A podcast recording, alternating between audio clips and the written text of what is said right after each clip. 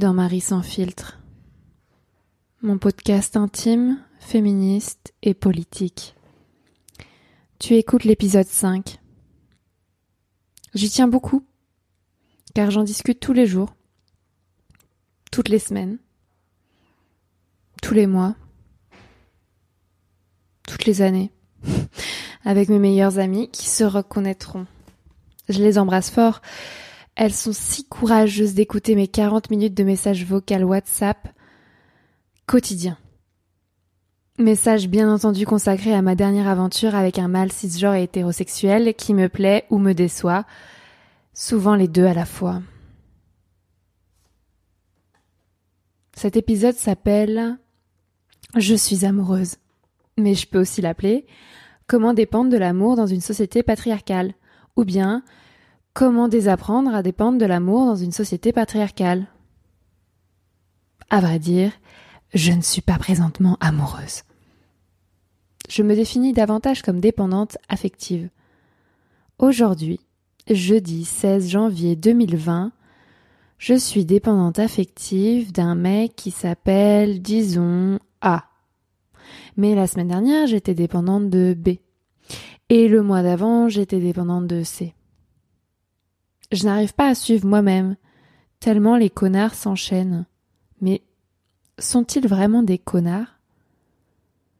Ne sont-ils pas simplement des mâles cisgenres et hétérosexuels? Ils ne reproduisent que des comportements qu'ils ont appris. À savoir traiter les meufs comme des objets. Et surtout ne pas en faire le centre de leur existence. Ces mecs ont d'autres priorités que de m'envoyer un texto à 7h32 le matin au saut du lit. Bizarrement, j'agis à l'inverse. Ma vie est remplie de projets, défis, rendez-vous, voyages et rencontres avec des personnes extraordinaires. Mais hier, aujourd'hui et demain, je ferai toujours passer un mec inconnu qui me plaît un peu car son nez est mignon avant tout le reste. Je répondrai à ces textos immédiatement. Je consulterai mon téléphone toutes les 4 minutes pour voir s'il m'a répondu.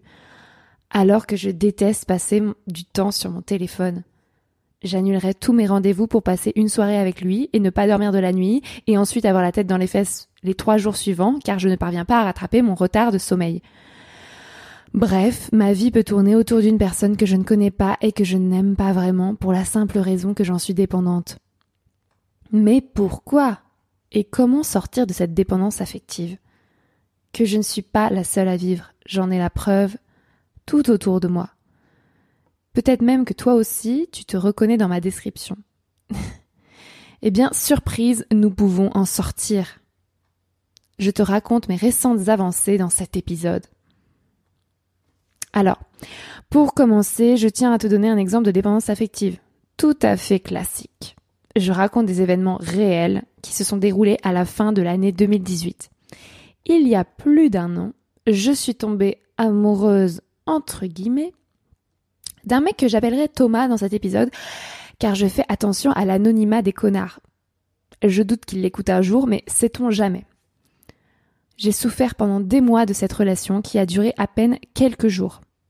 J'ai souffert de ma dépendance affective, de son comportement à mon égard et de la honte et de la culpabilité que j'ai ressentie ensuite.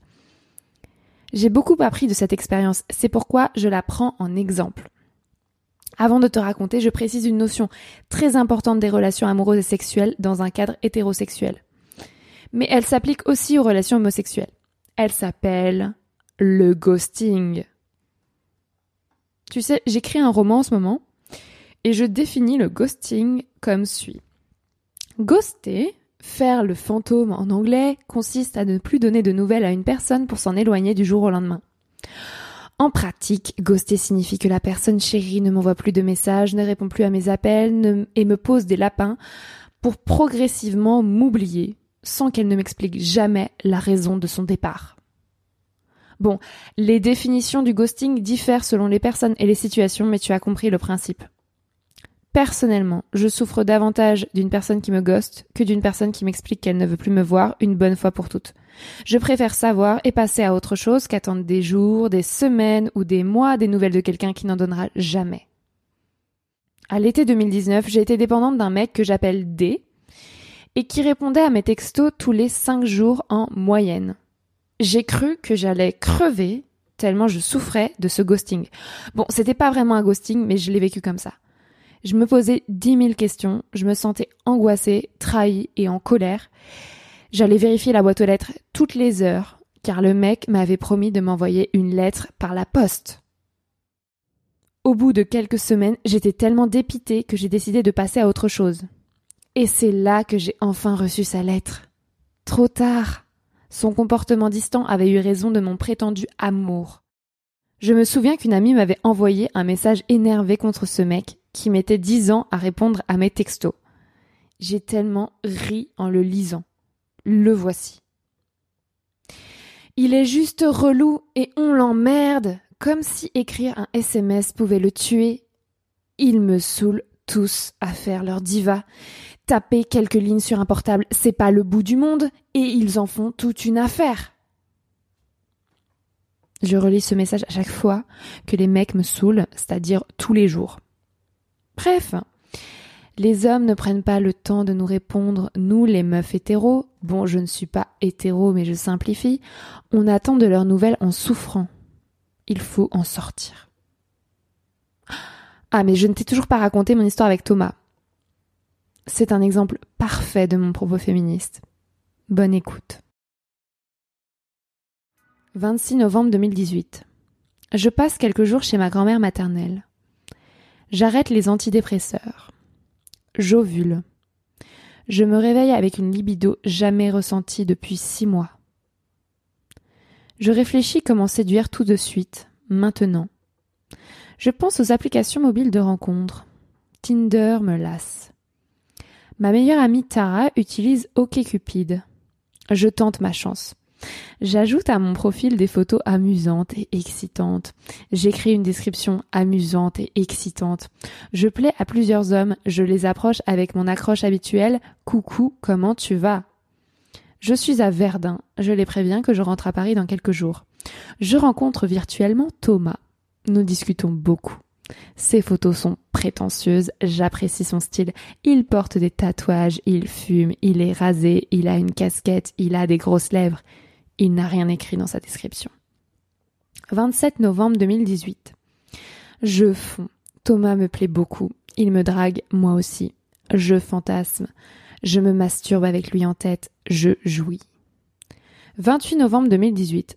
Mamie m'emmène au bal des seniors. Je danse beaucoup. J'ai mal au ventre. L'arrêt des antidépresseurs, sans doute. Je confie à Thomas par message que je me masturbe en pensant à lui. Il est excité. Nous parlons de sexe. Il veut me voir le soir de mon retour à Paris.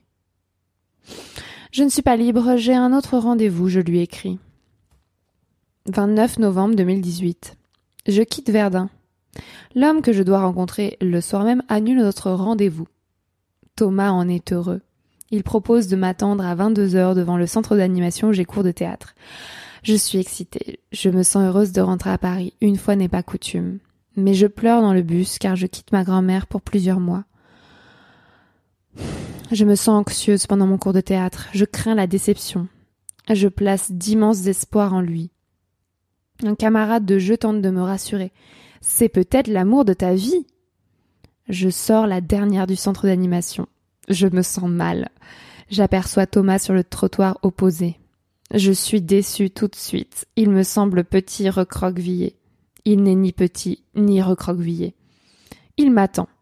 Je prends un paquet d'amandes des mains de mon partenaire de jeu et je me dirige vers Thomas. Je lui fais la bise. Je suis très déçue. Il est laid, il ne porte pas de casquette.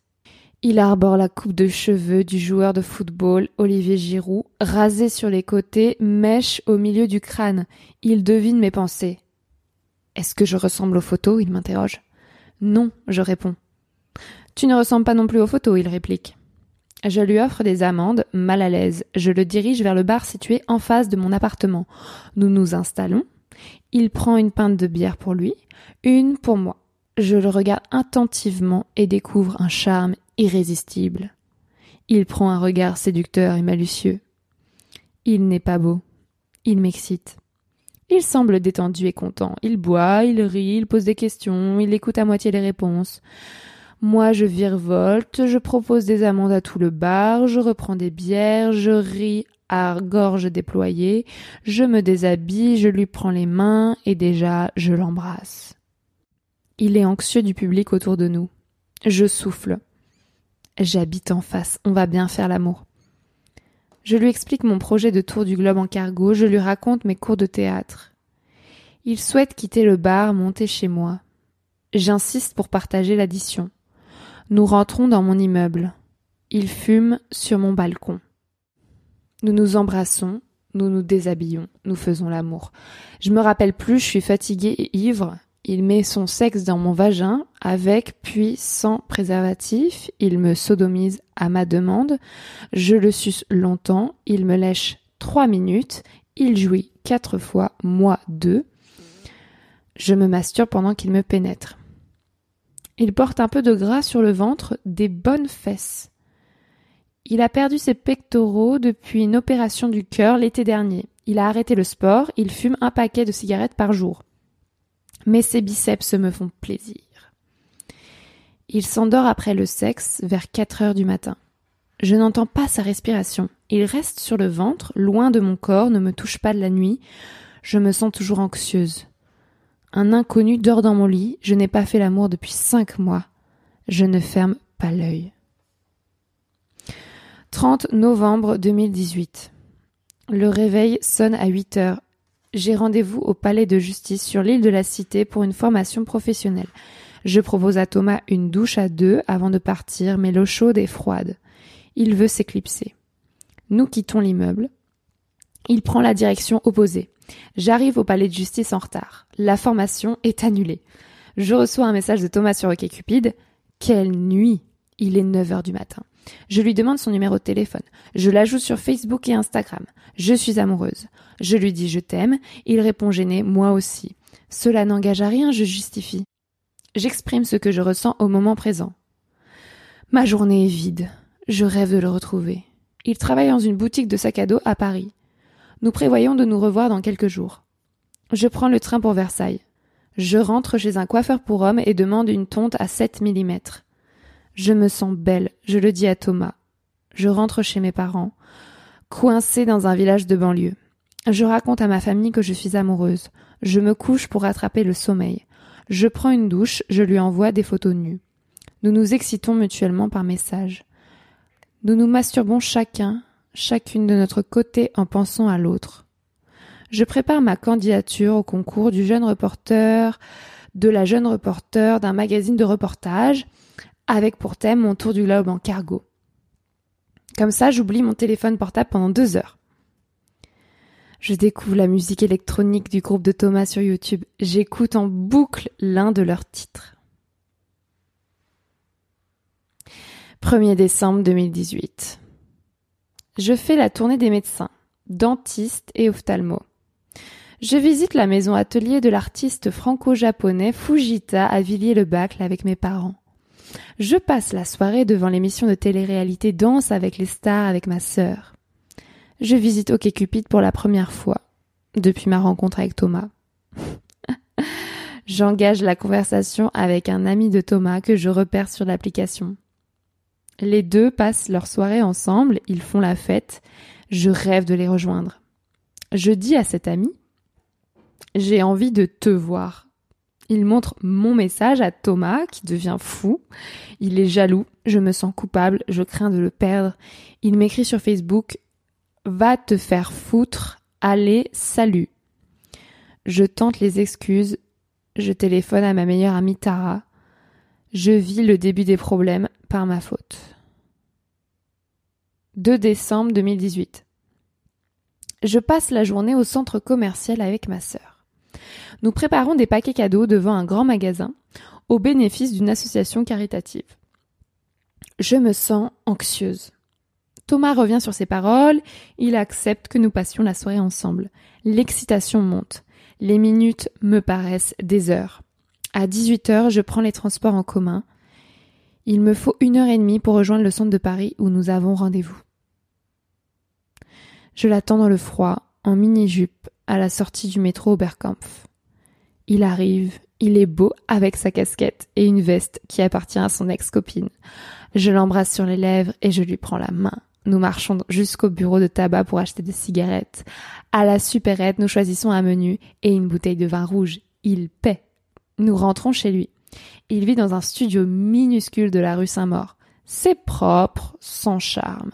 Je prépare les pâtes, je le suce pour sentir son sperme dans ma bouche, il me pénètre, nous nous tenons debout dans la cuisine. Nous mangeons, puis nous ouvrons son canapé lit pour faire l'amour. Je prends des photos avec son téléphone portable. Ces néons diffusent une lumière verte. Je poste un cliché sur Instagram. Thomas s'endort, il ronfle. Je dors mal, je me sens chez un étranger. 3 décembre 2018. Le réveil sonne, j'initie un rapport sexuel qu'il ne souhaite pas. Il se laisse faire, l'envie surgit, il me pénètre. Je prends une douche seule. Je pars travailler en métro. Je pense à lui. Je dîne avec ma meilleure amie Tara. J'appelle Thomas à mon retour. Nous discutons pendant une heure. Il ne m'écoute pas. Il joue à la console. Je demande toute son attention. Je lui dis je suis amoureuse de toi. Tu es mon âme sœur. Il ne répond pas Je t'aime. Je veux le voir. Il accepte. Mais qui se déplace? Je raccroche, je prends mon vélo, j'arrive chez lui à minuit. Je le retrouve, il joue aux jeux vidéo, nous faisons l'amour sur son canapé, il prend son téléphone portable, il me montre toutes ses photos, il déplie le lit, il s'endort, je me colle à son corps et sombre dans le sommeil, rassuré par sa peau. 4 décembre 2018. Au réveil, je n'initie pas de rapport sexuel. Je prends une douche. Le quitte pour rejoindre ma kiné. Mon sexe brûle. 5 décembre 2018. J'attrape une mycose vaginale. Je me soigne à la maison. Je réfléchis à une soirée pour fêter le départ de mon tour du globe en cargo. Je convie Thomas, heureux de l'invitation. 6 décembre 2018. Thomas et moi convenons d'un nouveau rendez-vous après mon cours de théâtre. À ma sortie du travail, je lui envoie un message pour confirmer. Il m'informe qu'il n'en a plus envie. Il se repose chez lui. Je m'effondre. Je me rappelle ce qu'un ami lui a lancé quelques jours plus tôt à mon propos. Elle est vraiment folle, celle-là, tu n'attires que les folles. Thomas me pose un premier lapin et j'explose. C'est quoi le problème? je l'interroge. J'ai fait quelque chose qu'il ne fallait pas? Non, non, il répond. De toute façon, tu n'auras aucun mal à trouver un autre mec à la sortie de ton cours de théâtre. Il est jaloux. Je vrille. Je lui demande où il se trouve. Au travail. J'arrive, on va discuter, je réplique. Mais tu es folle, ne viens pas, je te demande de ne pas venir, il répète à plusieurs reprises. Je prends la ligne 5 du métro, je me dirige vers sa boutique de sac à dos hipster. Mon cours de théâtre débute et je n'y suis pas. Je justifie mon absence auprès de ma professeure. Je ne me sens pas bien. Passant devant le magasin où travaille Thomas, je me cache le visage de honte. Je n'y entre pas. Je lui présente mes excuses par message. Je demande conseil à une amie, par texto. Elle me recommande de rejoindre le cours de théâtre. Je l'écoute. Arrivé au centre d'animation, je m'isole dans une pièce pour répéter mon texte de comédienne. Je meurs de honte, je me confonds en excuses auprès de Thomas. 7 décembre 2018. Thomas ne répond plus à mes messages. Je dîne au restaurant avec une amie à qui je raconte mes délires amoureux. Je danse trois heures en boîte de nuit, seule et sans alcool. 8 décembre 2018. Je participe à la marche pour le climat de Paris. Je prends des photos de la manifestation. Je passe la soirée avec Tara dans l'appartement de son copain à Clichy-la-Garenne. Il est absent. Elle me prépare son meilleur risotto. Nous discutons pendant qu'elle fait du tricot. Je reçois un message de Thomas. Ouvrez les guillemets. J'avoue, j'ai fait le mort un peu. Fermez les guillemets. Et alors Je réponds. Je sais pas, j'ai trop pensé. Il élude. Je ris. Thomas m'affirme que tout lui est égal, puisqu'il pense trop. 9 décembre 2018. J'accompagne Tara à son cours de yoga. J'échange avec Thomas par message à l'affût de sa moindre réponse. Nous convenons de nous retrouver dans un bar mardi soir. 11 décembre 2018. Thomas ne répond plus à mes messages. Je lui demande une confirmation pour notre rendez-vous. Il me pose un second lapin. J'ai autre chose de prévu. Je réplique Ok. C'est fini. Je supprime notre amitié Facebook et Instagram. Je pense me débarrasser de la dépendance. Je me sens triste et soulagée. J'oublie une brosse à dents et une crème hydratante dans sa salle de bain. J'ai honte d'un poème énamouré publié sur mon blog polasonic.wordpress.com le 1er décembre 2018. Il s'appelle Je suis exhibitionniste. Lol. 18 décembre 2018. Une semaine après. Thomas me surprend encore. Sur OkCupid, il engage la conversation comme au premier jour. Pas mal tes photos, ça va? Je fonds. Le chagrin d'amour me broie. Il relance la machine. Tu m'en veux? Je mens. Non. Tu as toujours ta brosse à dents chez moi, il susurre. 19 décembre 2018. Avant de dormir, j'apprends mon texte de théâtre. Je rallume mon téléphone portable éteint à 22 heures pour enregistrer ma voix. Et là, je vois que Thomas m'a envoyé plusieurs messages. Nous nous excitons mutuellement. Je l'invite à venir me retrouver pour faire l'amour. Il arrive en métro, il est minuit trente. Il m'a écrit En vrai, je t'ai kiffé, mais le fait que tu dragues mon pote et que tu partes quatre mois en cargo, ça m'a grave refroidi. Et je cherche une fille avec qui me poser. Pas moi. Il entre dans mon appartement et me lance Je crois que je m'en fous de tout. J'ai couché avec une fille l'autre soir et le lendemain, elle m'a envoyé un texto. Je n'ai pas répondu. Thomas aime ghoster. Nous faisons l'amour très vite, il me pénètre vaginalement, je n'en retire pas satisfaction. Je ne suis plus seule. Il embrasse bien. Moins il m'écrit, plus il me déçoit, plus il a d'emprise sur moi. Thomas s'endort, je ferme à peine l'œil. À côté de moi, il paraît mort. Je lui caresse les pieds avec mes orteils. Je crois qu'il aime. 20 décembre 2018. Thomas quitte mon studio. Je fais la danse du ventre. Je me sens heureuse, soulagée. Il me glisse. C'est trop bien de faire l'amour avec toi quand même. Je crois qu'il est à mes pieds. C'est sûr, il va m'envoyer un message. Je lui annonce que je tiens à récupérer ma brosse à dents avant mon départ. Je me rends chez ma kiné, puis à mon cours de théâtre pour la dernière fois. Ma vessie me fait souffrir. Les allers-retours aux toilettes sont pressants. J'attrape une infection urinaire. Je rassemble mes plantes médicinales, je décide de guérir ma cystite sans antibiotiques. Je dors bien. Mais Thomas ne m'envoie plus de messages, il ne répond pas aux miens. Je quitte Paris sans aucune nouvelle. Et ma vessie souffre toujours. Au 1er janvier 2019, je décide que Thomas est un connard. Je n'aime pas son prénom, je n'aime pas sa tête, je n'aime pas son torse, je n'aime pas ses cheveux, J'aime sa bouche, j'aime sa langue, j'aime son regard, j'aime ses tatouages, j'aime ses gestes, j'aime ses bras, j'aime sa casquette, j'aime son style, je n'aime pas son sexe. J'attrape une mycose, puis une cystite en sa compagnie. Nous n'utilisons pas de préservatif à chaque rapport sexuel. Il me lâche une seule fois, ce que je n'appelle pas un cunilingus puisque je ne jouis pas.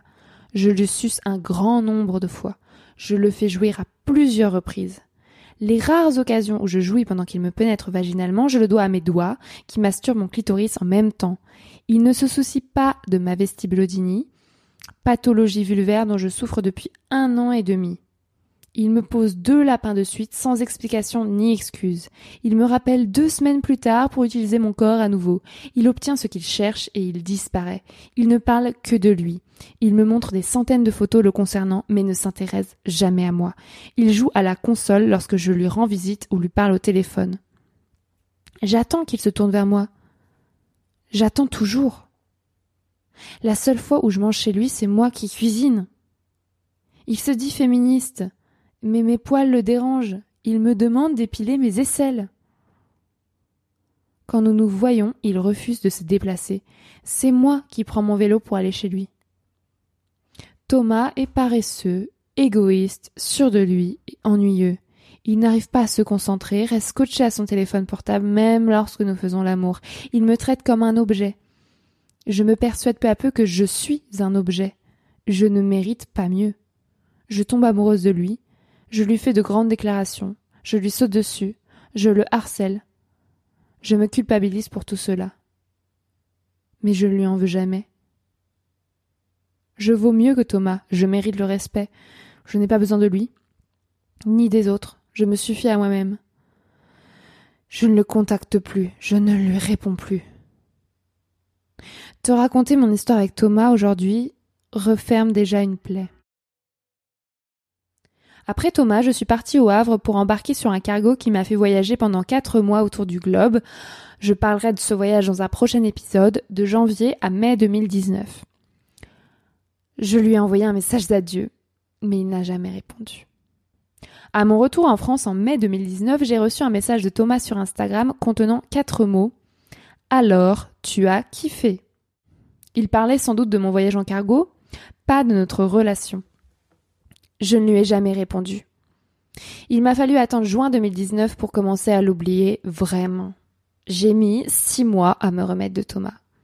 Et j'écris toujours sur lui aujourd'hui. Quelle leçon en tirer Simplement que je dois sortir de la dépendance affective. Mais comment? Après Thomas, je suis retombée deux fois dedans. Je t'ai déjà raconté mon histoire avec D à l'été 2019. Tu sais, le mec devait m'envoyer une lettre. Et puis en décembre 2019, il y a quelques semaines, je me suis attachée en quelques jours à un mec que j'appelle E, rencontré aussi sur une appelée de rencontre. Comme avec Thomas, je me suis emballée par texto et ensuite on s'est vu, on a couché ensemble et il m'a ghosté. Le plus drôle dans mon histoire avec eux, c'est qu'il m'avait promis de ne jamais me ghoster. Je lui ai demandé s'il voulait me revoir après plusieurs jours sans nouvelles de sa part. Il a répondu oui, puis m'a expliqué qu'il faudrait nous contenter d'une relation platonique car il ne voulait aucun sentiment. À ce moment, je lui ai demandé si le sexe platonique existe, car j'ai envie de rebaiser avec lui. Mauvaise nouvelle, le sexe platonique n'existe pas selon monsieur E. J'en déduis donc que notre relation s'achève là. Pourquoi suis-je la seule à m'attacher et à souffrir dans cette relation?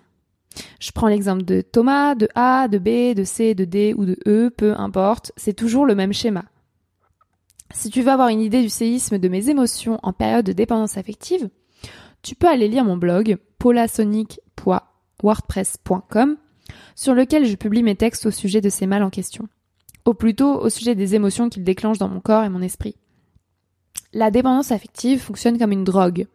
Recevoir de l'attention d'un mec produit de la dopamine dans mon corps, je me sens euphorique, je recherche cette drogue à tout prix.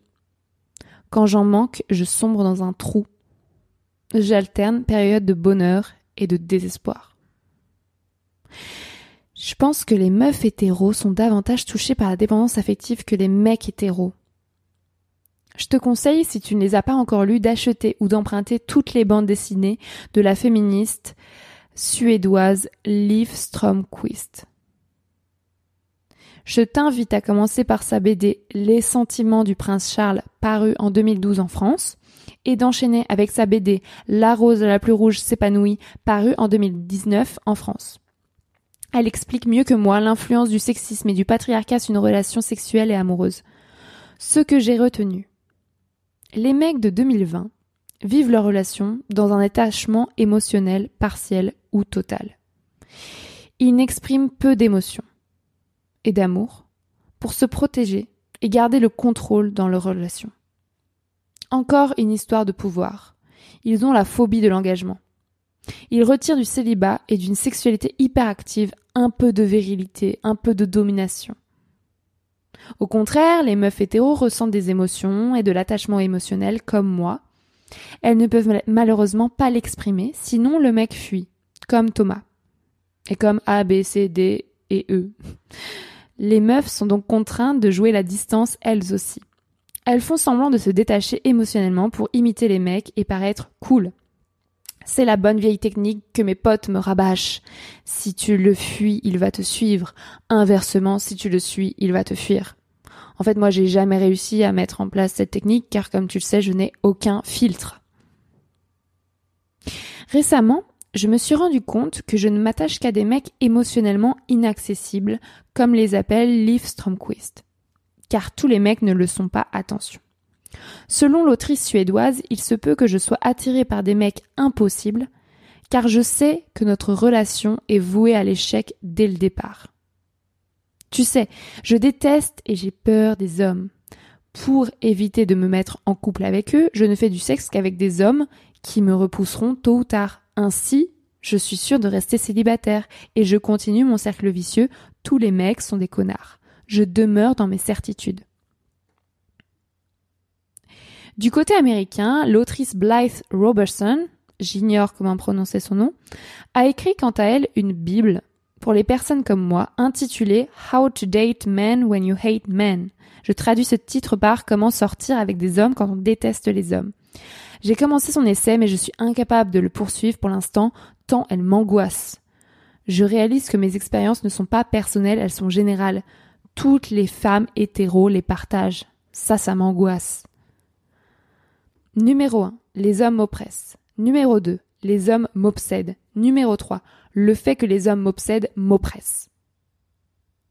Pourtant, le titre du livre de Blythe Robertson est porteur d'espoir. Je vais donc le reprendre. Tu dois absolument le lire toi aussi, mais je crois que la version française n'est pas encore parue. Pour te résumer ma pensée et mes découvertes. Je déteste les hommes. Cette haine à elle seule fera l'objet d'un prochain épisode. Et j'ai peur des hommes. Les deux en même temps, bien entendu. Ma psy m'a dit Vous avez la phobie de la bite. Ah oui, parce que je souffre aussi d'une forme de vaginisme appelée vestibulodynie, qui s'est développée après des relations sexuelles douloureuses à répétition. En fait, aujourd'hui, j'ai mal à la vulve H24 et je tente de guérir ma vestibulodynie sans recevoir grand soutien des principaux responsables les mecs. Ma vestibulodynie fera aussi l'objet d'un prochain épisode. Tu vas donc me dire, mais pourquoi continues-tu à baiser des mecs s'ils te font du mal? Pourquoi continues-tu à tomber amoureuse de mecs qui te traitent comme une merde, Marie? Très bonne question. En effet, je suis pansexuelle, je n'ai pas besoin des mecs pour faire du sexe ou tomber amoureuse en théorie. J'hésite depuis plusieurs mois à quitter Paris pour me retirer dans une communauté anarchiste lesbienne à la campagne. Je ne rigole pas. Ainsi, je ne côtoierai plus jamais de mâles cisgenres et hétérosexuels de ma vie. Je pense d'ailleurs au festival queer et féministe des sexes et des femmes, organisé à Paris en septembre 2019 avec pour thème Sortir de l'hétérosexualité. Ce festival a fait le buzz, alors que sa proposition était très simple, très logique. Bon, je n'ai pas participé à ce festival, j'étais en voyage, et c'est sans doute la raison pour laquelle je n'ai pas encore déménagé dans une communauté lesbienne. J'essaie une autre technique pour sortir de la dépendance affective. Je multiplie les exercices pratiques avec les mâles cisgenres et hétérosexuels en question. Je me dis, si j'arrive à maintenir sur le temps long des relations simples et sereines avec eux, alors j'aurai gagné. Je vis peut-être dans une utopie, mais j'essaie. Ces personnes constituent la moitié de l'humanité, je ne pourrais pas les éviter toute ma vie, ni m'empêcher de les baiser. Je t'ai déjà dit que le sexe est mon plus grand plaisir terrestre. Alors, je passe à l'exercice pratique. Comment faire pour sortir de la dépendance affective et nouer des relations simples et sereines avec mon partenaire ou ma partenaire, car la dépendance affective peut aussi intervenir dans des relations homo. Règle numéro 1. Prendre au quotidien des initiatives sans demander de conseils ni de validation de personne. Bon, ça je le fais tous les jours. Et toi? Règle numéro 2. Lister tout ce que j'ai accompli dans ma vie, sans négliger les petites choses, sans l'aide de personne. Bon, alors, euh, bah, j'ai écrit un roman, j'ai créé six blogs, j'ai fait le tour du globe en cargo, j'ai marché de Paris à Compostelle à pied, j'ai créé le podcast Marie sans filtre, j'ai fait un tour de France euh, des lieux de la Seconde Guerre mondiale en vélo et en train, j'ai écrit plusieurs articles publiés dans la presse française et bien d'autres choses que j'oublie. Et toi? Règle numéro 3. Me réserver des journées personnelles pendant lesquelles je ne me consacre qu'à ce que j'aime vraiment faire sans l'aide de personne. C'est le self-care, prendre soin de soi en anglais. Je prends un bain. Je pars nager à la piscine. Je fais une séance de yoga. Je fais une séance de méditation. Je lis un roman. Je regarde une série. Je cuisine un bon plat pour moi. J'écoute un podcast en marchant dans Paris. Et toi? Règle numéro 4. Ne pas donner des marques d'affection dans le but d'en recevoir, mais attendre de ressentir les choses pour les exprimer. J'inclus dans cette règle ne pas harceler la personne désirée. J'attends de la connaître vraiment pour lui exprimer éventuellement l'amour que je ressens pour elle. J'applique davantage cette règle aujourd'hui. Par exemple, je ne dis plus je t'aime le premier soir. je ne fais pas de plan sur la comète avec un mec que je viens de rencontrer. Je te promets. Règle numéro 5. Éviter les Tu m'aimes Tu penses à quoi? Tu étais avec qui au téléphone? Qui exprime davantage ma dépendance et ma fragilité que mon amour. Règle numéro 6. Prendre le temps de me féliciter et de savourer mes petites et grandes victoires sur la dépendance affective. Je tiens un journal de bord pour les noter. Je mesure le travail accompli. Par exemple, alors que j'avais harcelé de texto Thomas en décembre 2018. Je ne l'ai plus jamais fait depuis avec personne. Cet été, j'ai attendu des nouvelles de D pour lui en envoyer. Pareil pour eux en décembre 2019. Attention, j'ai le droit d'envoyer un message pour demander des nouvelles à un mec. Je veille juste à ne pas lui en envoyer six d'un coup. Et j'attends sa réponse si je lui ai posé une question.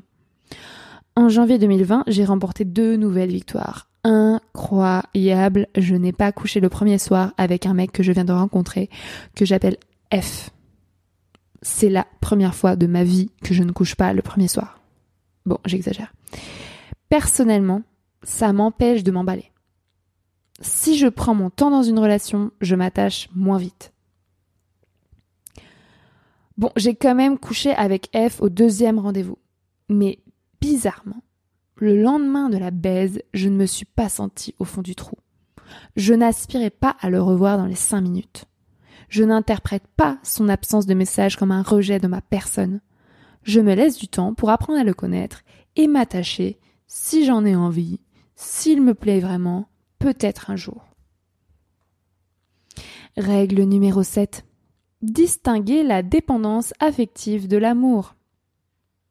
Lorsque je suis dépendante affective, je ne m'intéresse pas à la personne à qui je suis attachée. Je me moque de sa personnalité ou de notre entente. Tout ce que je désire, c'est qu'elle me valide, qu'elle me dise que je suis belle, que je suis excitante, que je suis brillante et qu'elle m'aime pour toute la vie. J'ai été éduquée comme une bonne petite fille qui fait reposer mon accomplissement et mon bonheur sur l'amour inconditionnel d'un homme cisgenre et hétérosexuel. Au contraire de la dépendance affective, le vrai amour se construit sur le long terme. Il est désintéressé, il est serein. J'aime une personne pour ce qu'elle est, non pour ce qu'elle m'apporte. Je lui souhaite d'être heureuse sincèrement. Et si elle est heureuse sans moi, alors je l'accepte et je m'en réjouis. Bon, je sais, c'est utopiste. Pour finir, je citerai ma fabuleuse psy, Agnès Verrou, qui a écrit ceci sur la dépendance affective. Le dépendant de l'amour est dupe d'une idéologie fortement liée à la domination masculine. Cette domination masculine a compris que la coercition était moins efficace pour réguler la sexualité que d'installer dans les esprits les barrières qui les contraignent le tour de force le plus génial de ce système a été de convaincre la plupart des individus, mais surtout les femmes, que la sexualité devait être sanctifiée par l'amour. La passion amoureuse, qui était considérée dans toutes les sociétés comme une sorte de maladie mentale, est dans la nôtre un idéal et un modèle relationnel. Or, s'il est fort agréable d'être amoureux ou amoureuse, cet état est trop fragile et incertain pour servir de base que ce soit à un individu, à une famille ou à une société. Les dépendants affectifs, au-delà de leur histoire personnelle et familiale qui ne leur a pas permis d'acquérir suffisamment d'estime d'eux-mêmes et de construire leur sentiment de sécurité, sont les victimes d'une idéologie qui en dit rarement son nom. Voilà, je te parlerai pas de mon histoire personnelle et familiale qui explique mon insécurité affective actuelle dans cet épisode, d'autant que je ne pense pas que mes parents soient coupables. Je tiens toujours la société patriarcale pour responsable de cette dépendance affective. Aujourd'hui, je fais la différence entre amour et dépendance affective. Je ne dis plus je suis amoureuse de cette personne, mais je suis dépendante affective de cette personne. Ou le cas échéant, j'aime cette personne. Le titre de cet épisode est donc nul et non avenu. Mais tu m'as comprise. Si tu as une autre conception de l'amour à me soumettre, écris-moi, cela m'intéresse. À mon sens, l'amour conjugal, avec un mec, ou une meuf, ou une personne non binaire, peut surprendre ma vie à n'importe quel moment. Il ne définit pas mon bonheur ou ma sérénité. Je le considère comme un bonus, mais plus une condition. Alors je construis ma vie sans amour conjugal. Ma vie ne dépend de personne. Je me suffis à moi-même. Je suis assez.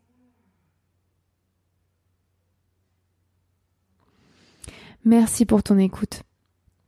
Si tu as aimé cet épisode de mon podcast Marie sans filtre, je t'invite à faire ce qui compte vraiment, le partager autour de toi. Je t'engage à le poster sur tes réseaux sociaux, Instagram, Twitter, Facebook, que sais-je encore. C'est ma seule chance pour que plus de personnes l'écoutent et changer la société. Merci de ton soutien. Je tiens à clore cet épisode par un rappel.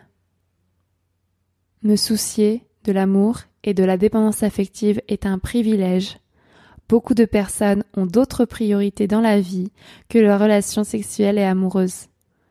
Payer ses factures, trouver un emploi, soigner son corps, prendre soin de sa famille, trouver un toit, etc. L'amour est un privilège. Je ne l'oublie pas. Bisous.